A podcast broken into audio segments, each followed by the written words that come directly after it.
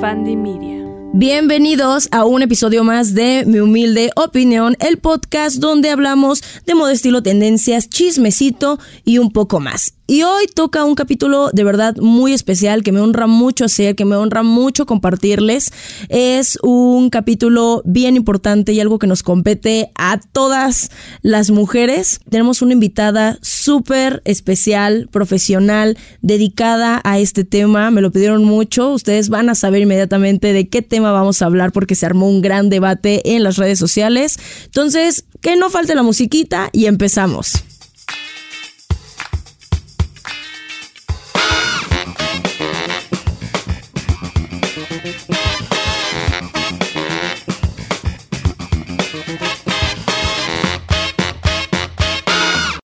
Muy bien, Amix. Pues el día de hoy vamos a hablar de todas esas dudas, malestares, problemáticas ginecológicas que ustedes me hicieron favor de compartirme, me dieron la confianza, se abrieron muchas de ustedes sus corazones, me comentaron sus problemáticas y como yo les dije, yo soy una completa ignorante en el tema y no quería venir solamente a platicar de lo que sufrimos las mujeres, sino de qué podemos hacer para ayudarnos y para poder presentarnos próximamente en nuestras clínicas con nuestros ginecólogos qué decisiones tomar para que no estemos pasando por esto. Así que el día de hoy tengo la honra de haber invitado a la doctora Mariana Robles. Ustedes me la compartieron un montón de veces me dijeron que les encanta el contenido que hace, me dijeron muchas que se atienden ya con ella y dije, tiene que ser ella. Pero qué mejor presentación puedo dar yo que ella misma. Mariana, mm, bienvenida y muchas gracias por estar aquí. Muchas gracias a ti, muchas gracias por el foro.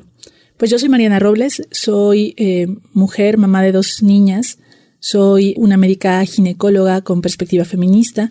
Inicialmente tengo estudios de medicina, soy médica cirujana y homeópata por el Instituto Político Nacional, soy eh, ginecóloga y obstetra por la Universidad La Salle y tengo un curso de alta especialidad en neuroginecología, neurourología y urodinamia.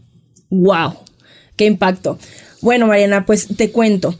Eh, hace unos días estuvimos platicando con este tema que abrió el debate muy cañón sobre la menstruación, sobre si dar incapacidad los días en los que estamos menstruando algunas mujeres, que se vuelve algo incapacitante. Y pues alguien quiso dar su humilde opinión, un caballero eh, que da las noticias y se armó realmente el debate de hasta qué punto los hombres deben opinar sobre nuestros problemas ginecológicos como mujeres. ¿Cuál es tu opinión al respecto? Yo creo que para tener una opinión hay que tener información. Y en este país, donde los hombres no están informados de los procesos que ocurren en los cuerpos sexuados como mujer, donde algunas mujeres ni siquiera tenemos información completa de lo que ocurre en nuestros cuerpos, dar una opinión desde un ser hombre que no tiene una experiencia al respecto, que nunca se va a tener que cuestionar qué ocurre durante su menstruación o que, o que nunca va a tener que gestionar un dolor menstrual, me parece que tiene muy poco sustento. O sea, no hay ni siquiera un aspecto vivencial y tampoco hay un aspecto teórico de información adecuada. Yo seguí la noticia de este periodista al que mencionas, porque además él trae un discurso en el que aparenta ser empático y en el que aparenta que entiende los procesos, sin embargo nunca permite la expresión de sus compañeras que le están diciendo que se equivocan algunos términos, nunca permite eh, que ellas hablen de sus propias vivencias y él hace analogías absurdas como haciendo la, la analogía con una migraña o con una gripa o con una diarrea, cuando no es así. La menstruación es un proceso fisiológico y no patológico que ocurre en nosotras de forma mensual o periódica, y eso hace que este fenómeno, en especial en los cuerpos sexuados como mujer, tenga características muy peculiares. Y esa ignorancia ha hecho que lo poco que nosotras escuchamos sobre menstruación tenga una connotación negativa. Y más ahora que estamos hablando de dolor menstrual, antes siquiera de hablar de esos procesos como algo natural Era y un algo tabú incluso completamente. Era un tabú completamente y hemos visto cómo ha ido cambiando, pero aún así la conversación, ¿por qué la, la- la quieren determinar con un sustento médico, con estudios? Eh, ¿Tú cómo crees que se podrá determinar, en tu humilde opinión, la incapacitación para algunas mujeres? Ok, primero, esta nueva reforma de ley que están intentando autorizar, porque todavía es una propuesta, estamos en el segundo de, de- de siete pasos que hay que autorizar.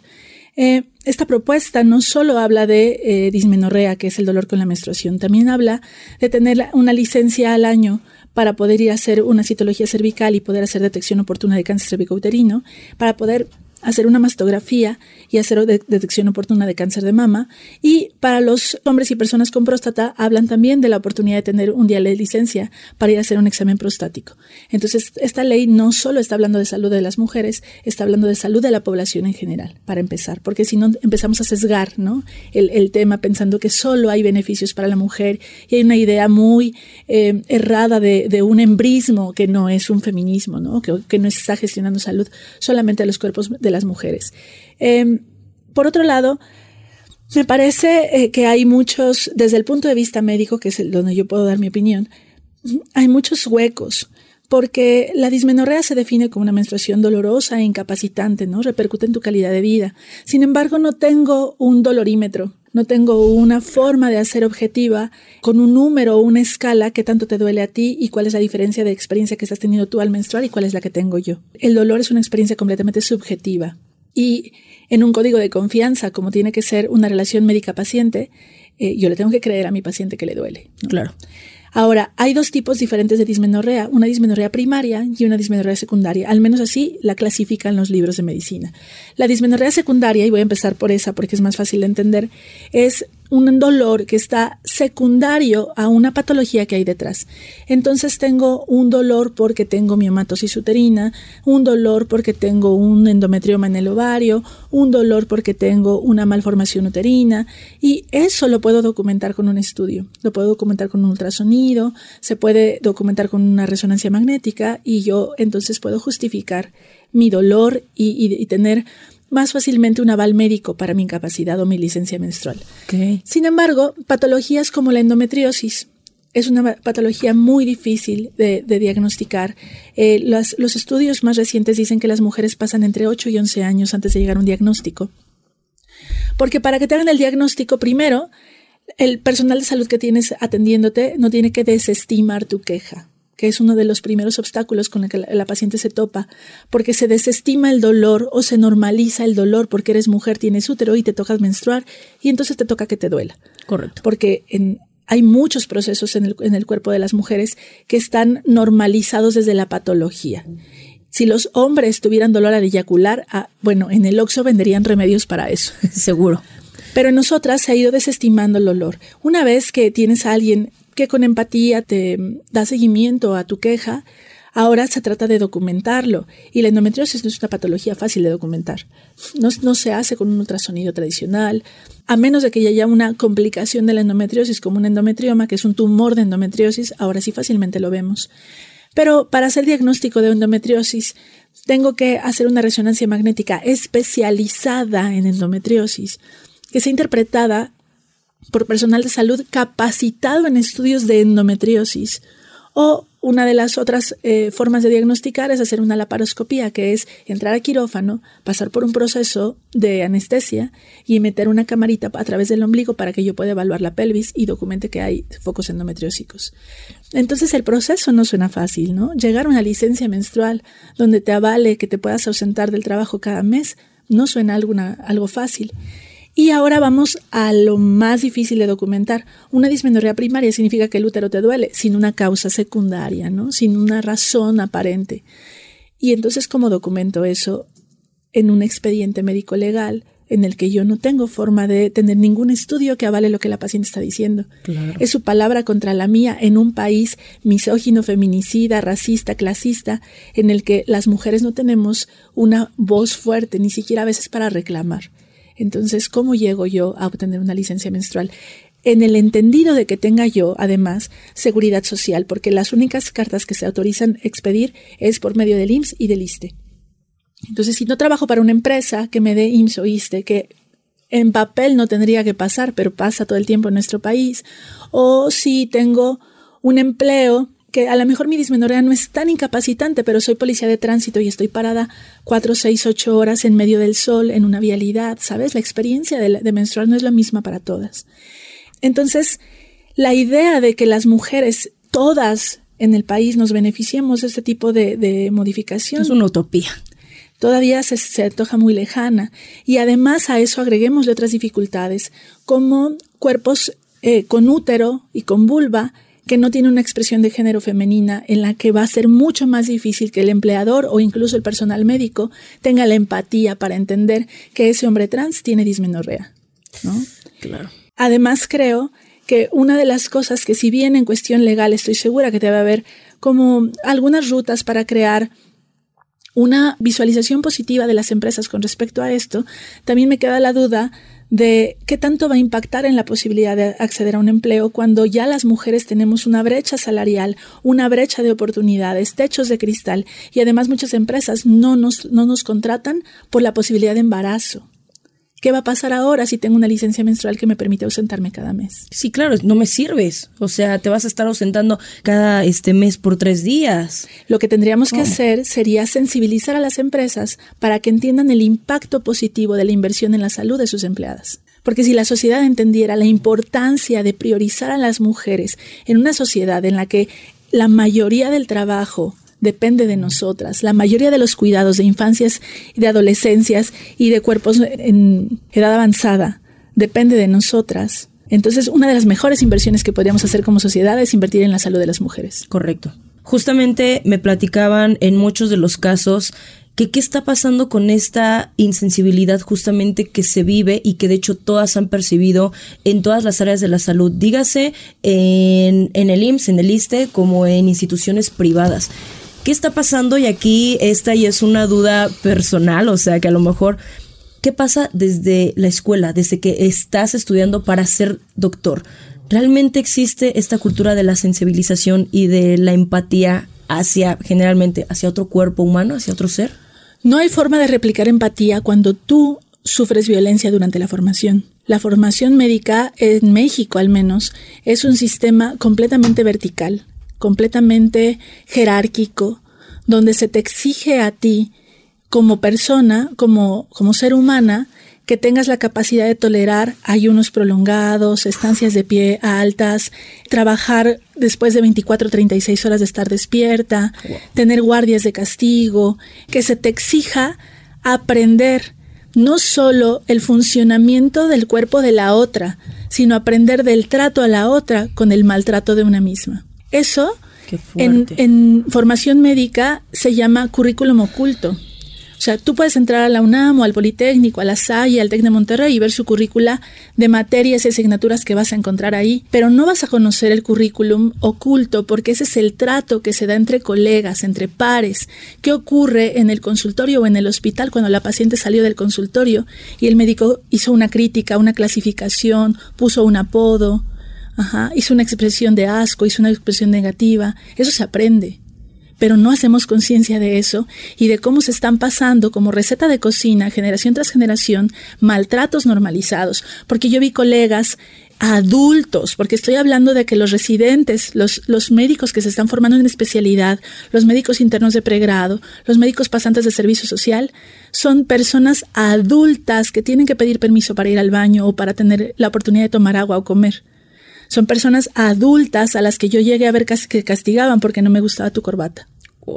Entonces, ¿en qué momento un sistema que violenta a su propio personal cree que puede terminar con empatía y una buena relación médica-paciente al final de esa cadena? Dios. Me quedo sin palabras, ¿sabes? Porque muchas veces justamente nosotros como derechohabientes nos quedamos con esta parte de es que el doctor es malo, pero también a lo mejor muchas veces como pacientes no hemos entendido lo que ellos también a lo mejor están viviendo por este mismo sistema que también está abusando de ellos jerárquicamente. Y es muy triste ver que justamente las problemáticas en todos los ambientes, en todos los aspectos, vienen desde algo mucho más arriba de lo que nosotros vemos.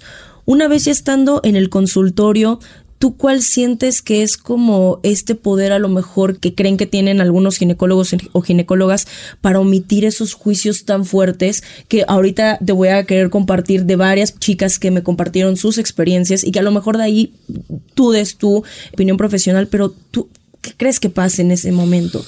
Eh, históricamente, desde hace algunas décadas, este, y me atrevo a decir que un poco más, socialmente se encumbró a la figura médica. O sea, claro que en los pueblos, mi abuela decía, el abogado, el sacerdote y el doctor eran figuras de autoridad.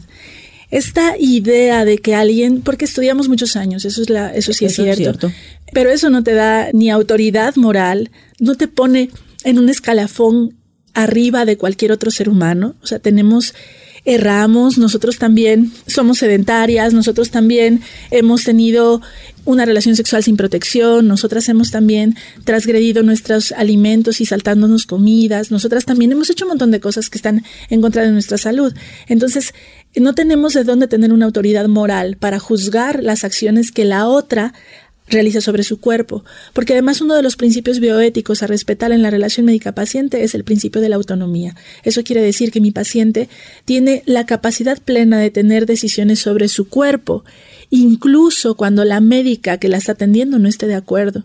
O sea, yo como médica soy una eh, prestadora de información confiable que te invita a tener opciones para que tú decidas sobre tu salud. Pero yo en ningún momento puedo decidir por ti yo tengo que darte toda la información para que exista un consentimiento informado. Tengo que darte opciones para que tú decidas y tengo que acompañarte en tus decisiones. Entonces, estamos en un sistema patriarcal donde las mujeres a nivel sociedad estamos en un escalafón abajo que los hombres.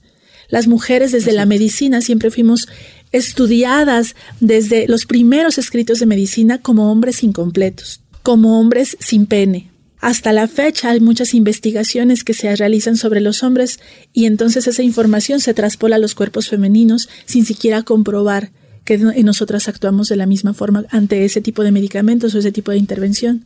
Entonces, si tenemos una visión sesgada y tenemos que el hombre es el parámetro de referencia para todo, porque a mí en la escuela de medicina me enseñaron que un paciente promedio, todo lo aprendemos sobre un paciente promedio, un paciente promedio es un hombre de 1,70 con 70 kilogramos, blanco heterosexual. Okay. Y ese es el patrón de comparación para el resto de la población. Ok.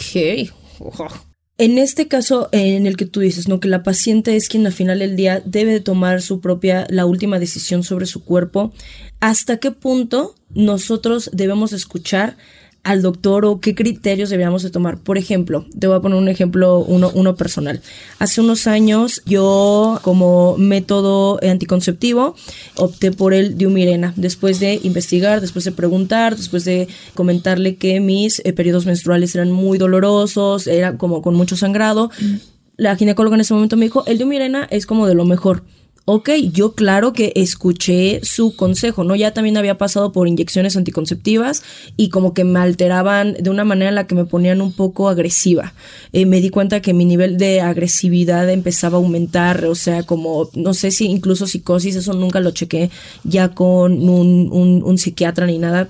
Yo sentía, ya después conforme lo que fui leyendo, pues vas descubriendo, ¿no? Que bueno, puedo tener esto. Entonces, bueno, opté por el Diumirena. Durante un año, durante todo ese año que tuve el Diomirena, tuve sangrados todos los días, así fueran gotitas, todos los días, no paré de sangrar y todos los meses tenía unas infecciones vaginales que, o sea, no, no, no, no, o sea, que ahí era todo, o sea, una cosa horrible, llena de flujo de este famoso requesón que muchos les dicen yo realmente me sentía muy mal, anímicamente me sentía muy mal, no tenía hambre, o sea, noté un cambio drástico. Cuando yo voy a mi clínica, ah, además esto, no, ese día no me lo puse en una clínica de IMSS, bueno, ahí ni te, la, ni te lo ponen para empezar, creo, solamente creo que para algunos casos.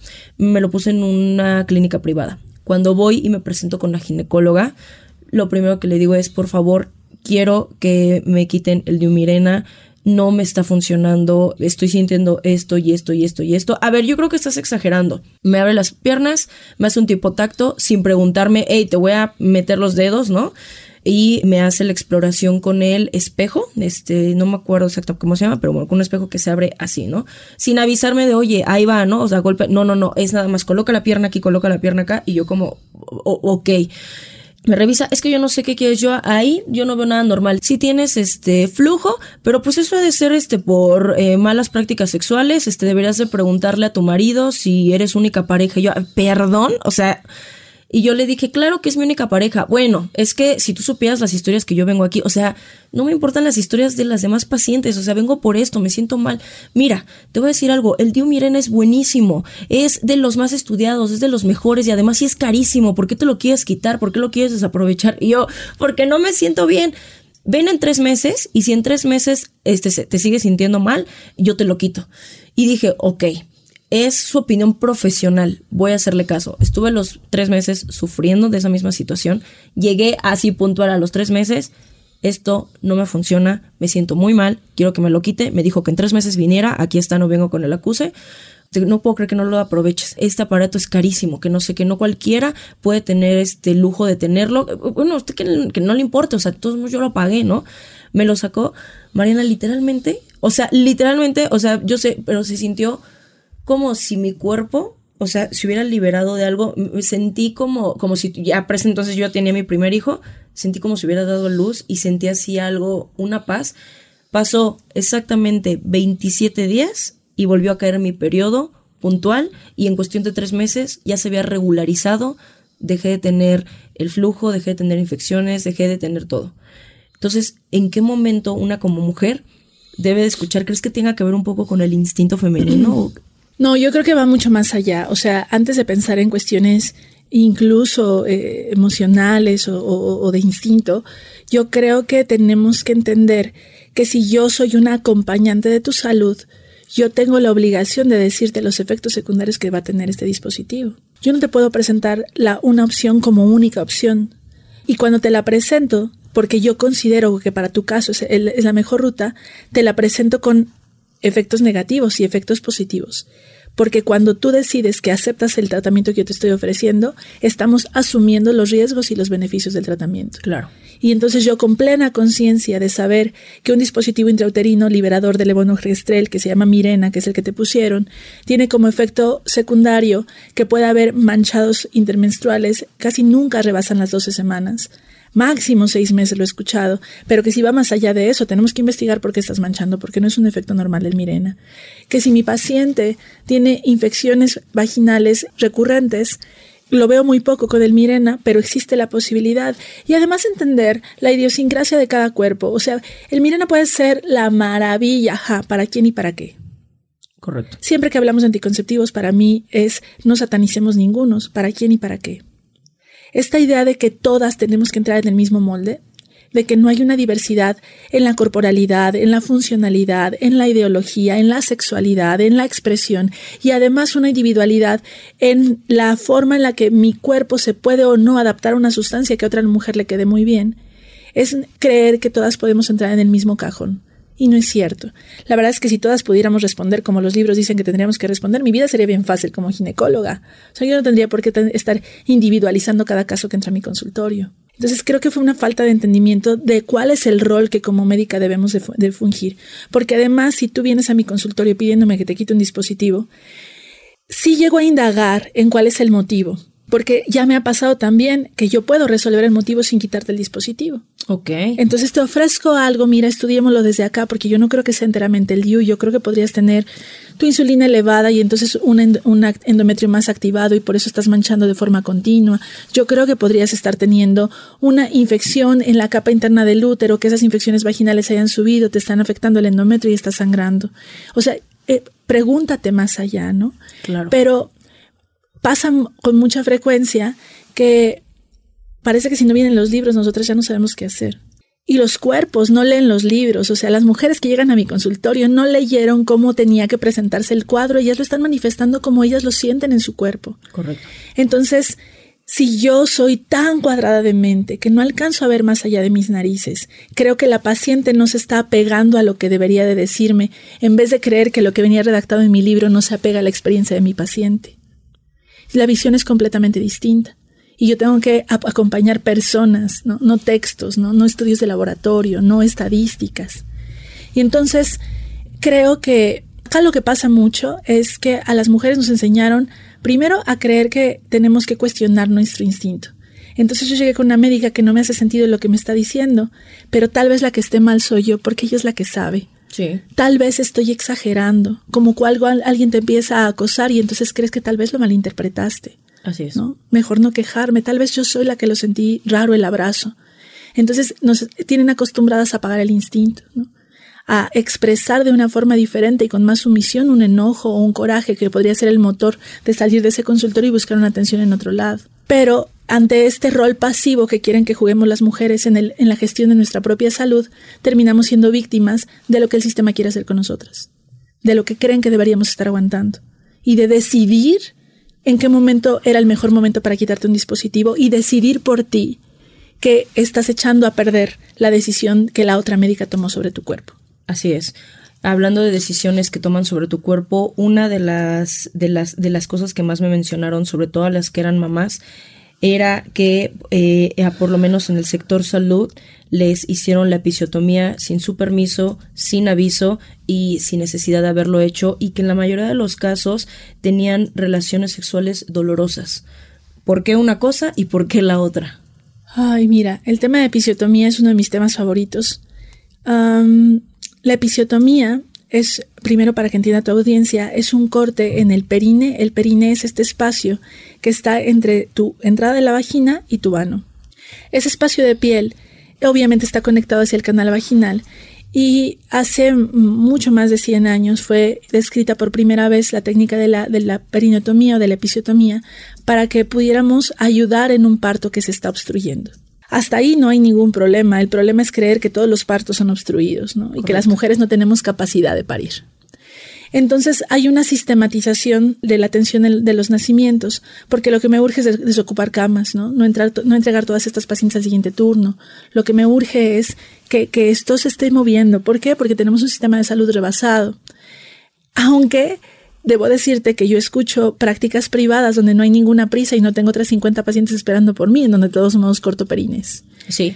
La, la práctica médica, debo, no quiero ser abogada del diablo, pero quiero decirte que la mayoría de las ocasiones trae una buena intención detrás yo creo que le ayudo a esa paciente cortándole el perine. Claro, para que salga más rápido. Para que, salga más rápido, porque creemos que las vaginas son insuficientes. Este continuo cuestionamiento de que la naturaleza se equivoca en los cuerpos femeninos y entonces hay que intervenir todos los procesos fisiológicos. La menstruación, el embarazo, el parto, la lactancia, la menopausia y todos nuestros procesos son manoseados creyendo que en nosotras la naturaleza sí se equivocó. Entonces, en cuanto a episiotomía, la Organización Mundial de la Salud dice que en menos del 5% de los partos se necesita una episiotomía. Menos del 5% de los partos. En mis estadísticas de mi propia atención de partos, yo en 10 años he hecho dos episiotomías y no tengo idea de la cantidad de partos que he atendido. Vaya. Entonces, eh, mi índice sé que es menos del 0.5%. ¿Qué pasa si, si no hago un corte en ese perine? Las posibilidades de que las estructuras tengan la oportunidad de estirarse son mucho más grandes y es posible que no tengas ni siquiera un rasguño en el perine. En especial si no forzo posiciones no fisiológicas para el parto, si la paciente tiene libertad de movimiento, libertad de decisión en la postura en la que quiere parir a su hijo, si tenemos además una paciente a la que no le pusiste medicamentos para acelerar las contracciones porque tú quieres que ese bebé nazca rápido y no estuviste manoseando el proceso. Y además si no la pusiste a pujar cuando ella no necesitaba pujar y se permitió que la paciente decidiera en qué momento su cuerpo le estaba dictando que tenía que pujar para que naciera su bebé. Porque el cuerpo y el perine cuentan con todos esos procesos para tener oportunidad de enterarse que va a pasar un bebé y no romperse en el camino. Pero si los manoseamos todos, creemos que todos los perines se rompen y a mí me enseñaron a hacer cortes en la vagina, pensando en que era más fácil para mí como médica suturar una, un corte recto que un desgarro que a mí me lo plantearon como si fuera un petardazo que no iba a tener reparación. Cuando no es cierto, entre menos toco perines, menos se desgarran las pacientes.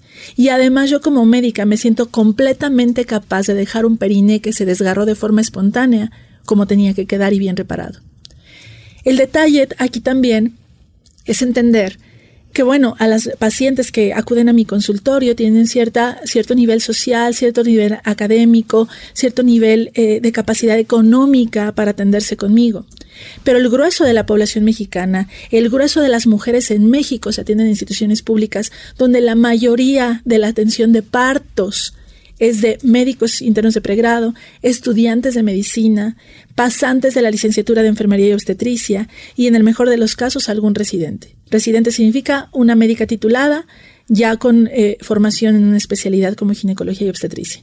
Y te lo quiero contar, esos estudiantes de medicina son los que menos formación tienen para entender lo intrincadas que son las estructuras en el perine y lo importante que es dejar todo como estaba. Cuando no tienes idea de cómo se sutura un perine, en el hospital me enseñaron a que junta rosita con rosita y amarillito con amarillito y blanquito con blanquito. Entonces, literal, estás suturando estructuras que no conoces, pero que parece que esta de acá cuadra con esta de acá y y entonces el grueso de nuestras mujeres están teniendo cortes que tal vez no eran necesarios y que además los están siendo reparados por personal de salud no calificado, con todas las repercusiones al, al resto de la vida que puede tener un perine que no está bien reparado. Sí, es lo que me decían, que muchas han pasado dos o tres años y siguen teniendo relaciones sexuales dolorosas. O incontinencia urinaria. También. O incontinencia a heces o a gases que tiene una repercusión grave en la calidad de vida. Y eso, por ejemplo, ¿hay manera de atenderlo? ¿Hay manera de recuperarlo o ya te chingaste? Sí hay manera de rehabilitar siempre, sí hay manera de reparar. Obviamente para mí la medida primaria es sacar las tijeras de los equipos de parto, porque nadie tendría por qué estar cortando, cortando a diestra y siniestra. Después tener personal capacitado que atienda a nuestras mujeres. Y después de eso, tener el acceso a una rehabilitación de piso pélvico.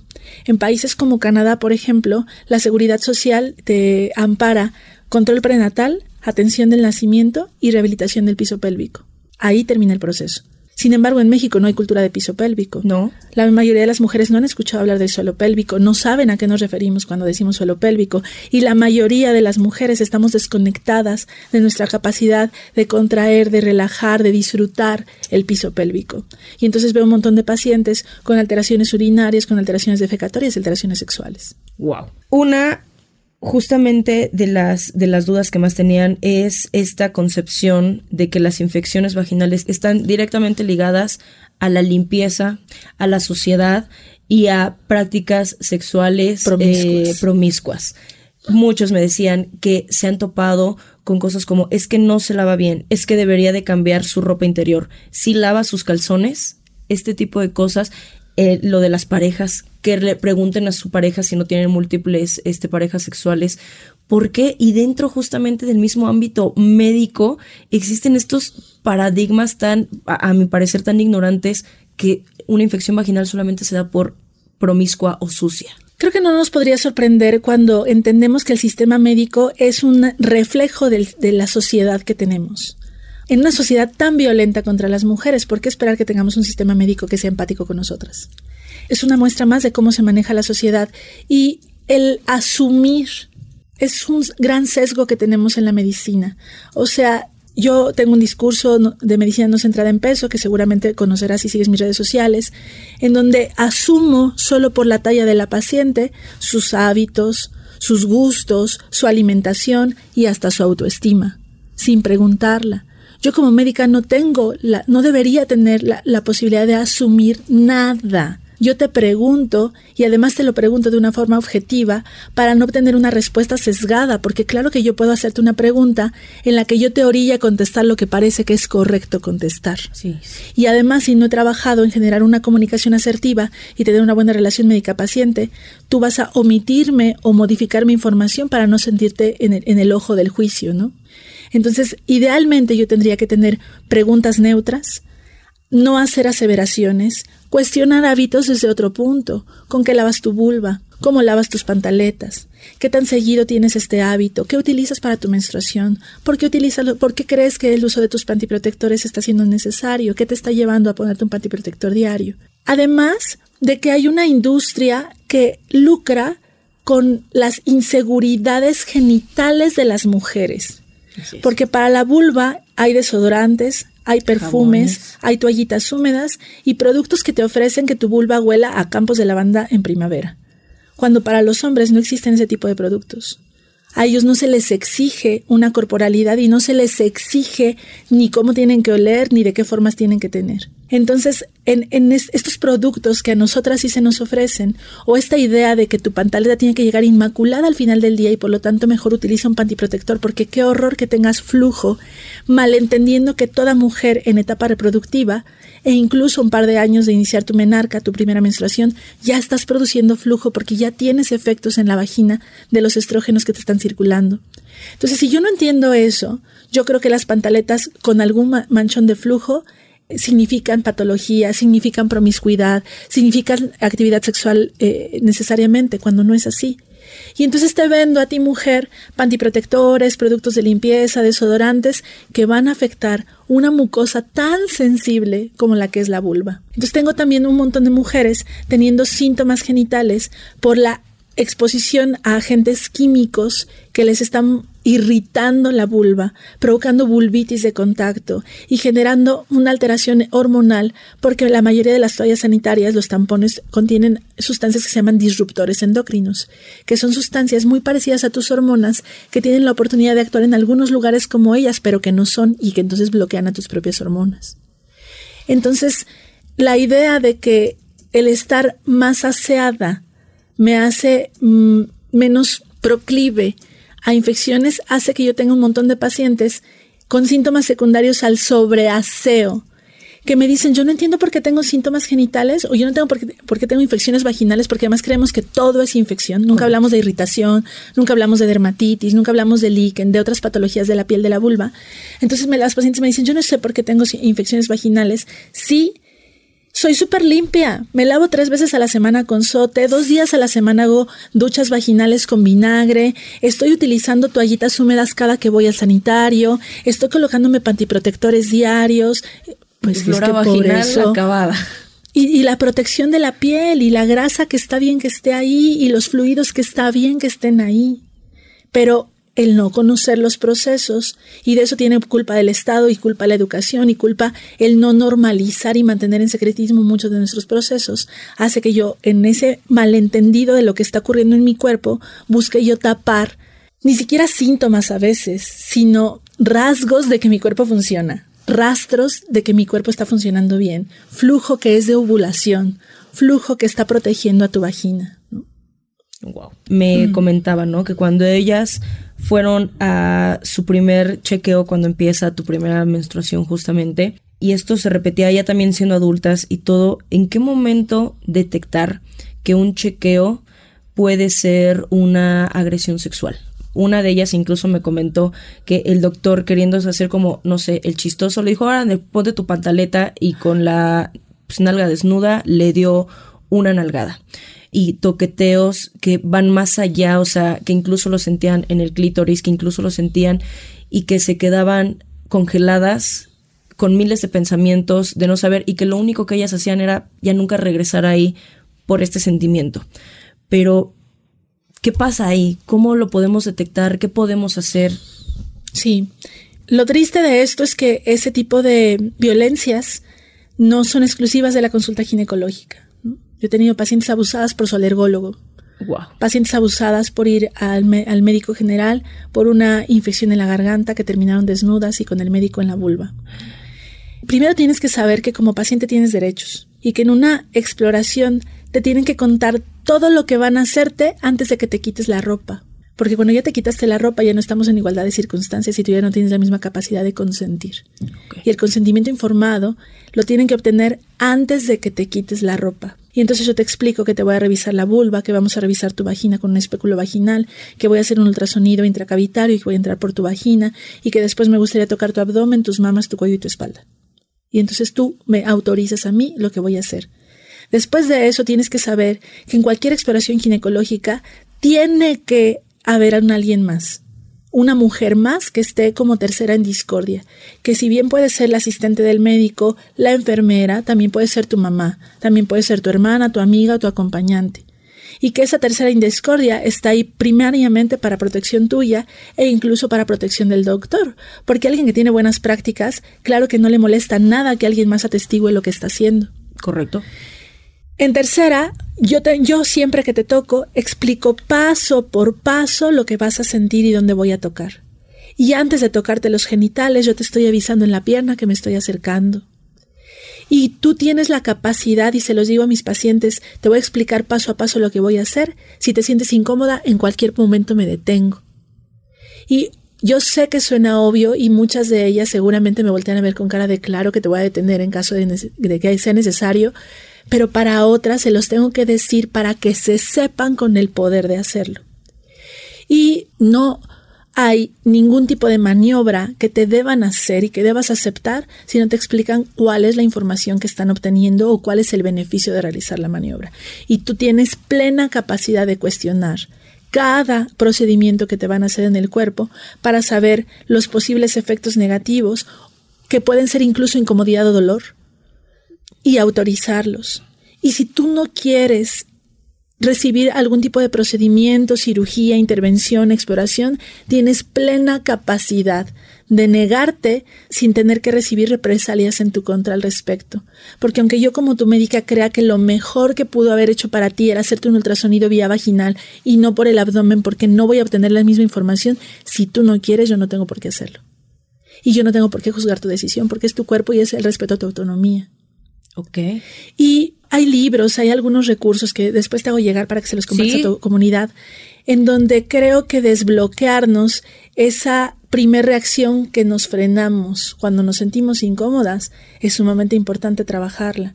O sea, entender que mi voz pesa y que mi voz genera acciones y que mi voz y mi enojo es motor para salir de situaciones que me están generando peligro o algo. Peligro, o sea, ¿en qué momento te desactivas las alertas? ¿Cómo, o sea, desde cuándo nos tienen socializadas? ¿Desde qué infancia nos tienen socializadas para apagarnos las alertas?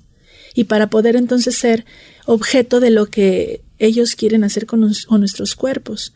Y algo que quiero retomar, porque aunque lo mencionaste al principio, quiero mencionarlo ahorita no porque no quiero que se me pase, es mencionaste que también hay médicas que están siendo violentadoras. Sí. Y hay una respuesta a ello. Una, yo sobreutilizo la frase el género no garantiza ideología. Yo cuando en mis redes convoco a que busques médicas feministas, yo no te estoy diciendo que busques médicas mujeres, yo te estoy diciendo que busques médicas feministas, porque hay una ideología atrás que respalda sus acciones. Y eso es completamente diferente y entender que el sistema médico es un sistema que fundaron ellos y que crearon ellos y que las cualidades para ser médico las decidieron ellos, porque nosotras no podíamos estudiar, porque nosotras no podíamos ser médicas. Y nosotros tenemos unas cuantas décadas integrándonos a las filas de un sistema que no formamos nosotras. Entonces, claro que no hay una visibilidad en nuestras necesidades. Hay una percepción masculina incluso aunque tú seas mujer completamente. Y entender que hay mujeres defensoras de un sistema violentador, porque a veces defender ese sistema me da un poquito de ventaja del agresor versus la mujer que sí se está quejando. Porque ella incomoda, porque ella va a ser señalada, porque ella va a ser golpeada, porque va a ser pisoteada, porque es estilada de escandalosa, de agresiva, de intensa. Entonces, si me vuelvo aliada del mismo sistema opresor, a mí me va un poquito mejor que a ti. Y eso puede ser suficiente para que una mujer quiera salvaguardar su integridad, violentando también y siendo repetidora de las violencias que ella recibe. Y importante lo que les decía, chicas, el feminismo no es ir en contra de los hombres, no es ir en contra del el otro género, ¿no? Porque después de esto eh, surgió, ¿no? Una, una chica que decía que qué vergüenza yo, o sea, que estuviera haciendo, y yo como, esto no tiene nada que ver con el género, o sea, la estupidez humana no tiene nada que ver con que si eres mujer o si eres hombre, o sea, no tiene nada que ver y vean justamente este entendimiento. El feminismo no importa incluso si tú quieres defender al varón o si tú crees que esto es injusto, también está viendo por ti y por lo que tú sientes y por lo que tú piensas y por también hacia dónde vas. Y para que entiendan que justamente el feminismo no es una batalla, al final es el buscar las mejores condiciones para nosotras que hemos sido vulneradas a lo largo de toda la existencia. Creo que es muy fácil hacer una crítica al feminismo con un título universitario, con una cuenta en el banco, pudiendo usar pantalones, pudiendo usar zapatos, porque todo eso han sido victorias del feminismo. Así es. Sin esas mujeres que han luchado antes que nosotras, yo no sería médica. No podría tener una cuenta de banco sin la firma de mi esposo. No podría tener un pasaporte sin la firma de mi esposo. No podría yo acceder a comprar una casa sin la autorización de mi padre o de mi esposo. No podría usar pantalones o usar un traje de baño en la playa y gracias al feminismo sirve, o sea, han, trabajado tanto que nosotros lo, hacemos desde una naturalidad y una cotidianidad que ya no nos lo cuestionamos pero que todavía hay un montón de puntos a trabajar para dejarle a las siguientes generaciones, porque todavía no estamos ni cerca de una igualdad. Todo lo que damos por hecho, pregúntense cuál fue la batalla detrás de todo lo que damos por hecho. ¿En qué momento, Mariana, tú piensas que es momento de recurrir a la segunda opinión? Yo una vez pedí una segunda opinión y terminé cambiando de ginecólogo y justamente también fue de, una, de un abuso obstétrico de una ginecóloga. Yo me iba a recuperar de mi segunda este, bebé y pasé por los dos. Pasé, mi primer bebé este, nació en el IMSS. A mí también me hicieron la, el corte perenal este, eh, sin mi autorización, sin avisarme, sin nada, simplemente un día me di cuenta porque sentí las puntadas, sentí que algo había ahí. Eh, le dije a mi esposo, ¿qué tengo ahí? Y yo él casi se desmayó. Yo, ¿qué es eso? ¿Qué, ¿Qué tengo? ¿Qué tengo? No sé, traes una rajada así. Bueno, y después dije, eh, ya nos fue mejor, eh, bien económicamente, pasamos a un hospital privado pensando que todo iba a ser mejor. A las 38 semanas mi ginecóloga me dice, tu bebé se está quedando sin oxígeno y sin líquido amniótico, yo creo que lo mejor sería este, empezar a inducir el parto y en cualquier caso, pues que te quedes. Y yo dije, yo, pues como soy muy conspiranoica y para ello ya me había informado un montón, dije, mmm, esto me suena raro, dije, y me suena que esta quiere que yo me quede hospitalizada porque va a ser más, o sea, ¿no? Y el seguro pues no va a cubrir, le dije, a ver, tengo que ver pero me dio, sí me dio miedo, me dio miedo pensar que, que Dalí, que es la segunda, eh, pudiera morir dentro del, del útero, porque yo le dije, bueno, ¿cuál es el peor de los casos? Pues que tu bebé se quede sin oxígeno y muera, y yo, no, no, ¿cómo crees? No, 38 semanas, y yo dije, a ver, pero el cuerpo de una mujer está listo para que incluso de la 40 a la 42 el bebé tenga que nacer. O sea, yo sí soy una persona que dentro de, como te digo, de lo que ignoro, pues me trato de informar porque tengo ahorita las capacidades, tengo el privilegio, tengo acceso a Internet. O sea, como les digo, a veces es muy estúpido tener las armas y no usarlas, no se escucha muy mal, pues tener los medios y no usarlos, ¿no? Para tu bien. Y ahí mi instinto de madre me dijo, ve a otro ginecólogo, le dije, no, yo no voy a inducir ahorita un parto, todavía me quedan cuatro semanas por naturaleza, o sea, mi cuerpo, yo me siento bien, no, no me está dando el bebé ninguna indicación de que está mal, le dije, pero no sé, vamos a pedir una segunda opinión. Y fue para mí, te, te lo voy a decir, decepcionante y a la vez una buena noticia, pero darme cuenta que hubo más empatía de un ginecólogo, de un varón, que me explicó todo respondió todas mis preguntas sin ponerme barreras, sin decirme nada, no te preocupes. Y ahí empezamos a tener revisiones semanales, me checó líquido amniótico, empezamos, me explicó todo y sentí mucha más paz, pero siempre me quedé con esta sensación un poco triste de no haber encontrado a una ginecóloga mujer, que bueno, ahorita yo estoy pensando, Dios, encontré a Mariana, me, me llevaron a Mariana, ¿no? Pero me quedo, me quedo con esa sensación, ¿sabes? Un poco de, chale, ¿no? Ni siquiera una mujer me pudo ayudar.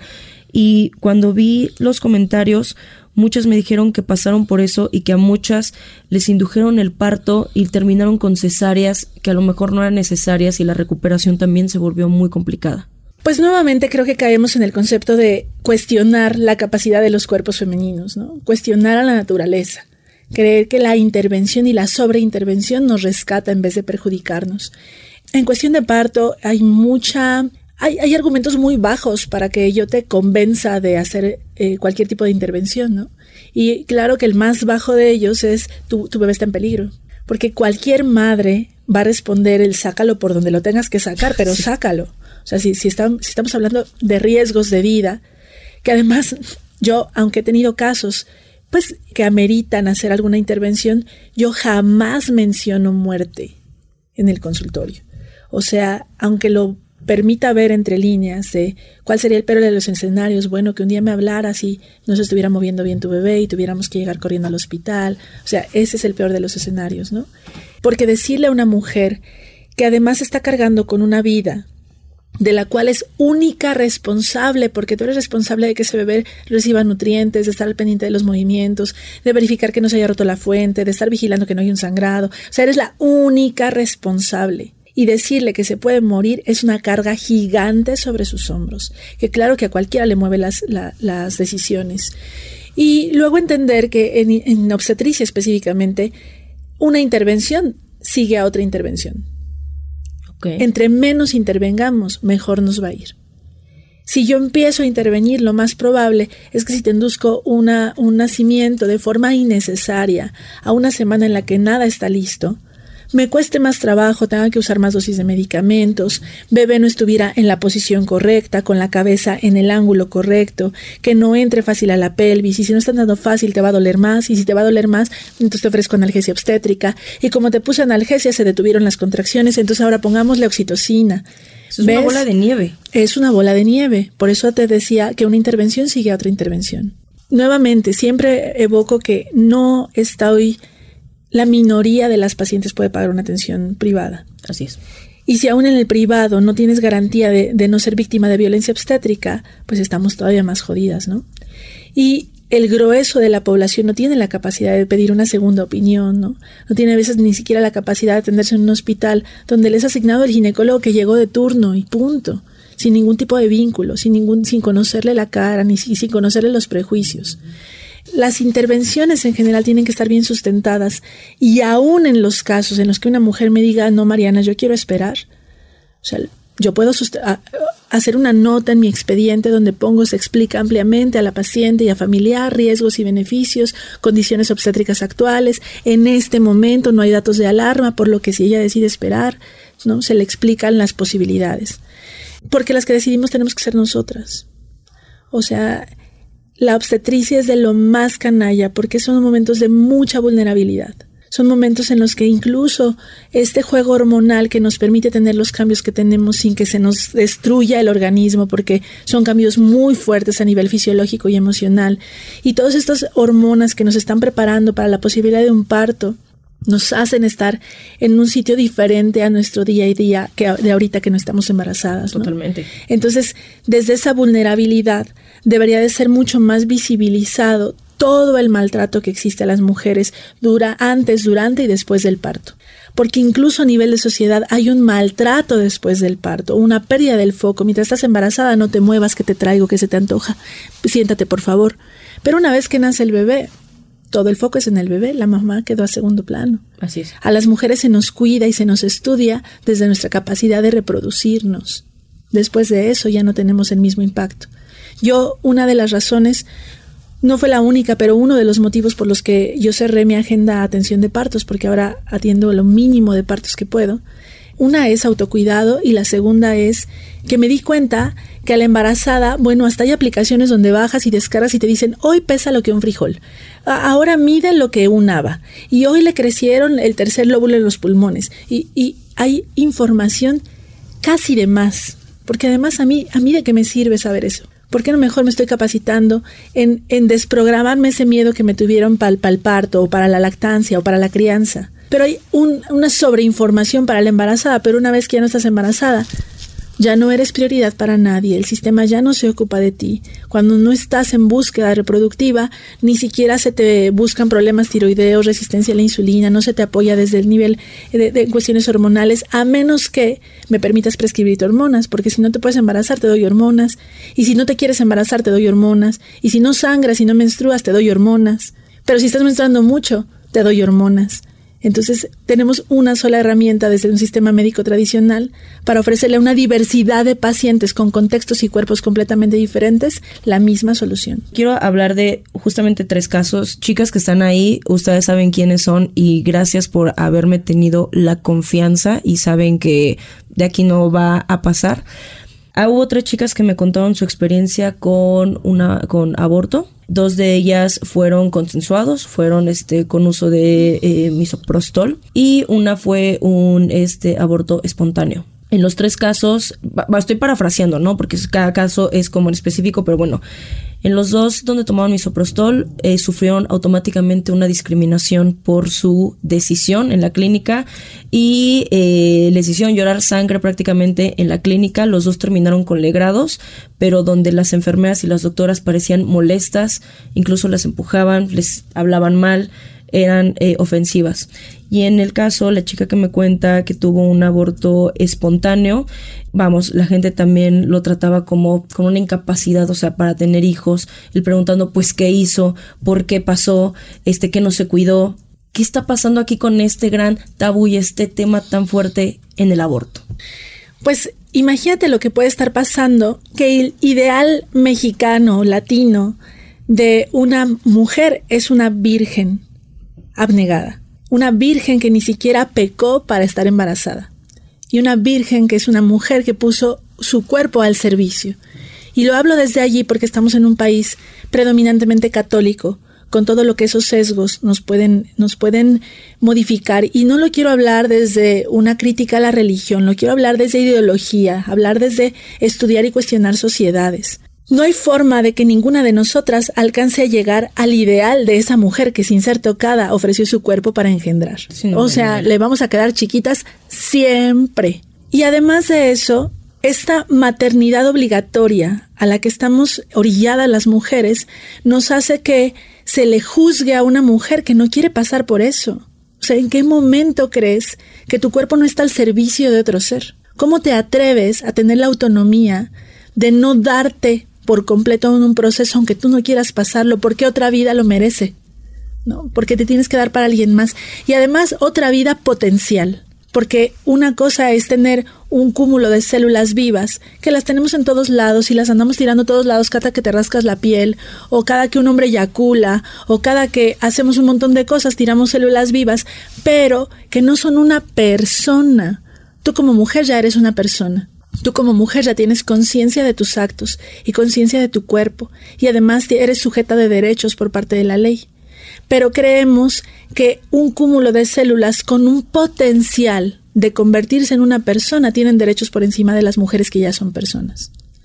Y entonces el sistema cree que me puede emitir un juicio, que tiene que penalizarme, castigarme y hacerme sentir mal porque no me, no me acoté al mandato de maternidad con el que yo estaba sentenciada por haber nacido con un útero y una vulva. Traemos los prejuicios de casa a la práctica médica. En la mayoría del país, la, la, interrupción legal del embarazo no es una realidad. En la Ciudad de México tenemos 15 años con aborto legal y siendo una medida que llevó a cero la mortalidad secundaria a aborto. A cero. Cuando en otros estados todavía ni siquiera se está poniendo sobre la mesa, cuando en otros estados la posibilidad de pensar en una legalización se ve todavía bien lejos. O sea, en el mismo país, hablando el mismo idioma y teniendo contextos culturales parecidos, no estoy diciendo que iguales, tenemos una capital que es una parte chiquitita del país donde ahí sí hay aborto legal desde hace 15 años. Si nos comparamos a nivel internacional, en Canadá, por ejemplo, desde los años 60 hay interrupción legal del embarazo sin límite de edad gestacional para todas las mujeres. Wow. Entonces vean los años que llevamos en desventaja, porque si comparamos con Canadá estamos hablando de 60 años de desventaja. Las mujeres toda la vida han abortado, desde toda la historia de la humanidad, y las mujeres siguen abortando en el, en el día a día porque seguimos estando en un, en un país donde no se nos permite un ejercicio seguro de nuestra sexualidad, donde los hombres todavía negocian muchísimo ponerse un condón, donde si eres mi mujer y ya estamos casados, ¿por qué me voy a poner condón contigo? ¿Qué prácticas tienes? ¿no? claro. O sea, se nos cuestiona la solicitud de un ejercicio seguro, pero cuando tenemos el efecto secundario de no tener un ejercicio seguro de nuestra sexualidad y estamos embarazadas, ahora se nos penaliza si decidimos no estar allí. Hay muchísimo que hacer en cuestión de la visibilización de la mujer como una persona capaz de decidir y entender la autonomía en toda la expresión de la palabra y en todos los sectores. Mariana, yo, y como lo platicamos, podríamos estar hablando y nos podría estar instruyendo en esto por horas, pero tú ¿qué consejos podrías darle a las personas que definitivamente están escuchando este podcast? Están desde un privilegio, pero a lo mejor, ¿qué consejo le podrías dar a ellas para que le pasen a las nuevas generaciones? ¿Qué consejo le puedes dar, tú podrías dar para, no sé, imaginar que las cosas pueden mejorar? ¿Y qué consejos puedes dar para que las mujeres tomemos mejores decisiones ginecológicas? Bueno, primero tengo mucha confianza en las nuevas generaciones, ¿no? Mis hijas, seguramente tus hijas van a tener una realidad muy distinta, una instrucción y un acceso a la información muy distinto. Yo hubiera amado que alguien me hablara del feminismo antes de cumplir 30 años, porque me hubieran ahorrado muchas penas y muchas lágrimas y muchas violencias. Pero creo que el alzar la voz, las que podemos alzarla, es muy importante visibilizar las violencias, no tener miedo de incomodar, no tener miedo de señalar, no tener miedo de decir en voz alta lo que nos tiene incómodas, porque de otra forma, sin visibilizar el problema no podemos encontrar soluciones. Si no se incomoda una, no se puede mover. Entonces, incomodar es importante, señalar el problema es importante, hay que abrir la herida para que se note bien y saber cómo sanarla. Y después, un respeto a la queja de la otra. Mi realidad es mía y la de ella es otra. Y de lo que ella se queje yo le tengo que respetar. Y cuando yo no soy parte de una población discriminada, yo me tengo que callar y escuchar. Si yo no tengo un cuerpo grande, yo me callo y escucho a las compañeras de cuerpo grande cuáles son sus propias violencias y las apoyo. Si yo no soy una mujer racializada, yo me callo cuando las mujeres racializadas hablan y entonces apoyo su causa. Si yo no soy un hombre trans, si yo no soy una mujer trans, yo me callo cuando ellas hablan y entonces apoyo su causa. Entender y validar la queja de la otra porque no viene desde el contexto que yo tengo es sumamente importante para no dividirnos y luchar sobre el mismo bando. Y no dejar de hablarlo, o sea, estos espacios, la marcha que viene, los foros que abrimos, el contenido que compartimos, porque mi contenido cada vez es más francamente feminista, salpicado de ginecología, nos permite visibilizar violencias que no conocíamos, que no habíamos visto, que habíamos normalizado. Cuando escuchamos en la historia de la otra nos podemos ver reflejadas. Entonces no dejar de hablarlo, no dejar de hablarlo entre nosotras, no dejar de hablarlo con las infancias para que seamos motor de cambio. Excelente chicas, de verdad, no dejen de seguir por favor a la doctora eh, Mariana. Muchísimas de ustedes ya la siguen, me la recomendaron, me dijeron, Ale, vas a aprender un montón de ella, tienes que invitarla definitivamente tenías que estar aquí. Yo apenas llevo un año, llevo como, no, como dos, tres años escuchando del feminismo. O sea, imagínate, o sea, es algo, y eso por la apertura de las redes sociales, eso porque cuando te metes, efectivamente, y yo apenas estoy en, en vías de aprenderlo, de sumarme, de, de hacer cosas, y he visto cómo la gente conforme más quiero abrir la voz, yo lo hablo muchas veces incluso desde el lado de la moda, donde también hay mucha, o sea, muchas cosas de las que se tienen que hablar y aún así la gente, a las mujeres les sigue molestando, pero sé que al final de cuentas, como dices, todas vamos hacia el mismo camino desde lo que nosotras podemos dar. No sabes cómo te agradezco, Mariana, que hayas querido compartir este espacio conmigo, que estés compartiendo tu voz, que estés compartiendo esto tan importante y seguramente van a pedir un segundo, un tercer, un capítulo de esto para hablar y compártanlo amigos, compártanlo. Este en especial les pido que, que, lo, que lo difundan, que lo compartan porque hay cosas bien bonitas, bien interesantes y bien importantes que la gente, que las mujeres tienen que saber. Muchas gracias, Mariana. Muchas gracias a ti, siempre, siempre atenta a los foros donde me abren espacio y agradezco mucho que hagas resonar el mensaje más fuerte. Amix, no se olviden, de todos modos ya saben que la, eh, la voy a compartir en mis redes, pero estás como doctora Mariana Robles en Instagram. Y Facebook, nada más. Instagram y Facebook. ¿Ok? Nada, Mix, no se olviden de escucharnos en todas las plataformas, de compartirlo, de dejarnos los comentarios, qué les pareció, qué más quieren ver, qué quisieran platicar a lo mejor en un próximo capítulo. Y nos escuchamos en un siguiente episodio. Tengan muy bonita semana. Mi humilde opinión es producido y conducido por mí, Ale Vintage, editado por Uriel Islas con producción ejecutiva de Jero Quintero. Diseño de portada por Pablo Sebastián y música de Ernesto López. Este es un podcast de Bandy Media.